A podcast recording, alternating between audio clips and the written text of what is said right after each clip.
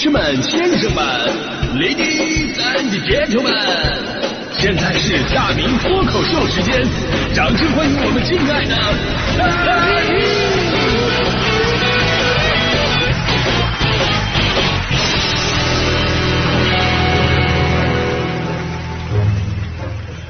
好，欢迎各位来到今天的大明脱口秀，我是大明啊。今天咱们说的是你消费的时候有没有看账单的习惯啊？呃，说到这儿就让我想起了昨天很多朋友的讨论的一个问题啊。这个问题就是你从什么时候开始觉得自己是那种断崖式衰老的啊？这断崖式衰老，这都不是普通的衰老啊，断崖式啊，咔嚓一下子，啊，听起来有点夸张啊。但我想了一下我自己，我还真的我能找到我那个断崖的那个点，你知道吗？我发现我就是从那个饭店消费这块开始的，对吧？我我以前你知道吗？我是一个多么清高的人，就买单的时候啊，把钱给老板了，老板说：“哎呀，这这大票找不开。”我都会说不用找了，留给兄弟们喝茶。我跟你说，就我这身仗义的气质，梁山好汉宋江，你们认识吗？我就是他的弟弟宋温暖。那以前，那现在突然就不一样了。我现在去饭店。我觉得人家茶水好喝，我经常灌一瓶带走。真的，我都不知道从什么时候开始的。我记得我以前不是这样啊，就前两天下馆子，哎，我就觉得他们那个茉莉花茶那个味味特别不错啊，正经的高碎啊。临走还没喝够，我自己那天还没带保温杯，于是我直接拿一个空的矿泉水瓶子我给接满了，那瓶子都烫变形了都。然后我内心竟然有几分欣喜。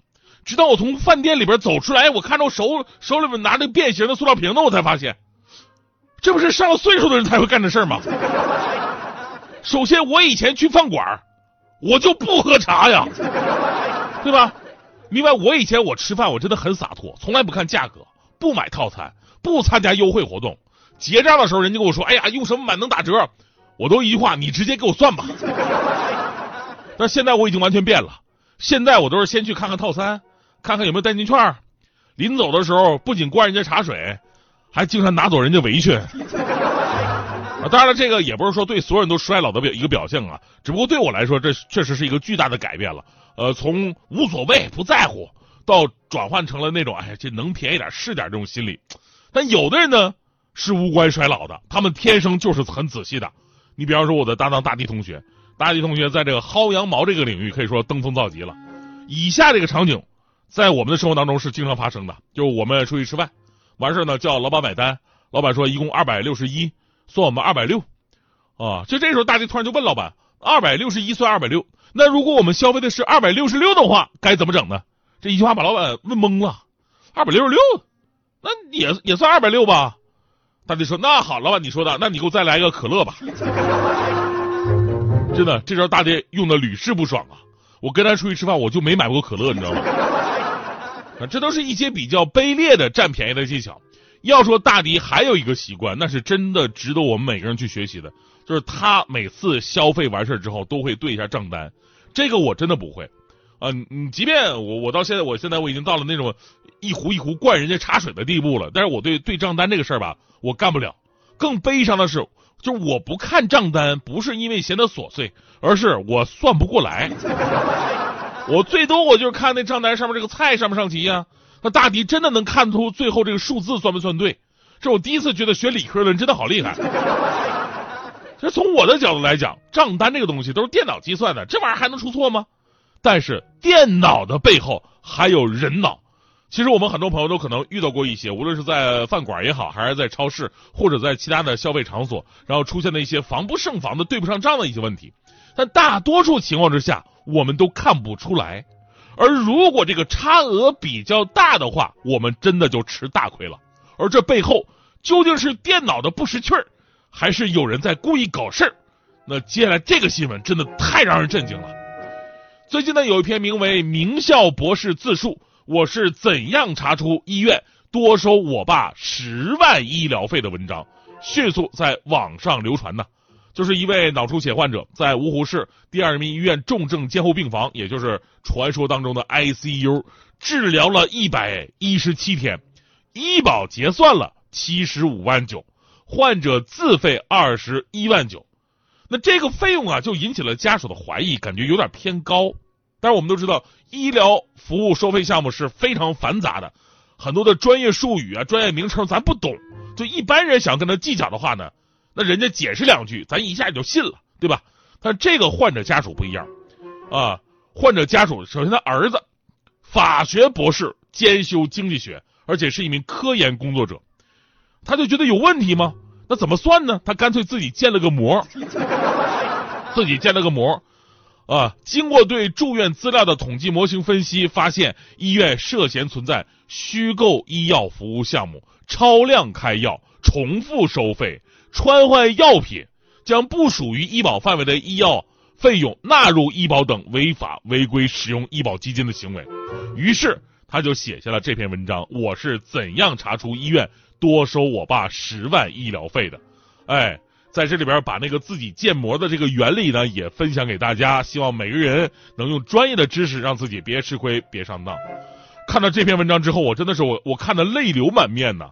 我认真的看了好几遍呢，我也没看到他怎么算的呀。我这事儿我想了，就是如果这事儿啊让我赶上的话，我真的就是别人说什么就是什么，要多少给多少。就算我真的觉得不对劲儿，以我专业的特色，我顶多也就是跟他们说，我说你这个不对吧。小心我曝光你们呢！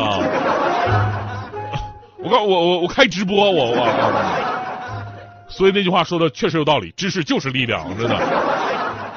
然而这个事儿我跟你说，后来可更加讽刺的是什么呢？更加讽刺的是人心远远比博士建的模更深不可测。博士算出来多收了十万，而在后来接到举报之后，安徽省及芜湖市医保部门经过调查核算，发现。违规医疗总费用竟然高达二十一万八千二，就是他们实际上贪的比博士算出来的还多一倍多。目前呢，医保局已经将该案移交公安机关、卫健部门来进行处理了啊，看看到底是哪个环节、哪个人成为了那个害群之马。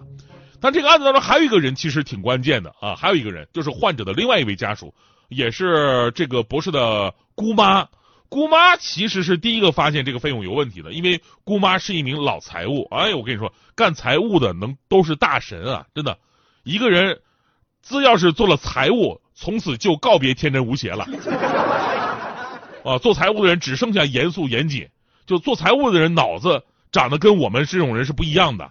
你像我，我我大脑肯定你要抛出来看的话，肯定相对来说比较平滑。你。大脑褶皱越少越平滑的话，你记不住什么事儿。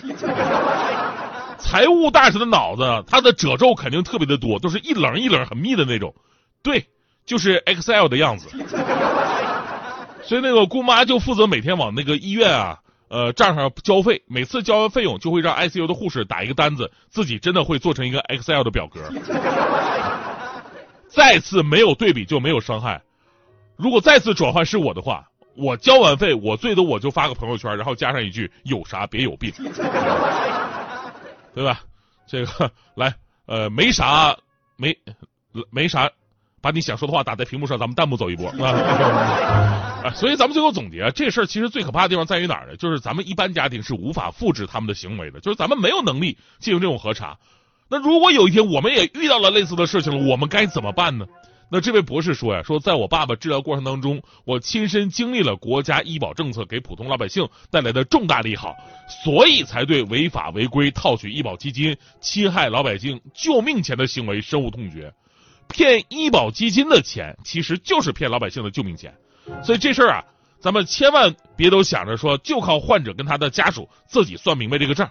我跟你说，这个责任确实就是在医院和相关的职能部门。骗取医保基金的钱必须要严厉打击，而医院能钻出这么大一个漏洞，想都不用想啊！这绝对不只是这一个患者被骗了吧？这也绝不是这一家医院的隐患，甚至会不会在某些地方，它已经变成了某些人的谋财手段了呢？虽然我们相信中国的医疗环境正在不断的变好，我们看病买药确实比以前进步太多了，但是为了那些见不得光的东西无法继续生存，我们还需要更加专业的监管手段。毕竟医院是治病救人的地方，它不是一夜暴富的生意场。哪怕就算是生意场，那么生意起码还讲个诚信二字。说实话，说到诚信，我就发现现在这个诚信啊，真的是越来越少了。就比方那天我请客吃饭，请客吃饭，十个人，最后结账的时候，十个人花了一千零一块。所以当时我就对老板说，我我就提了一个很合理的要求啊，啊，一千零一块，我说那一块钱算了，老板说没问题呀，我说那老板没问题，我就我就我就放下一块钱我就走了嘛。结果老板追了我五条街，说什么也要让我把那一千块也付了。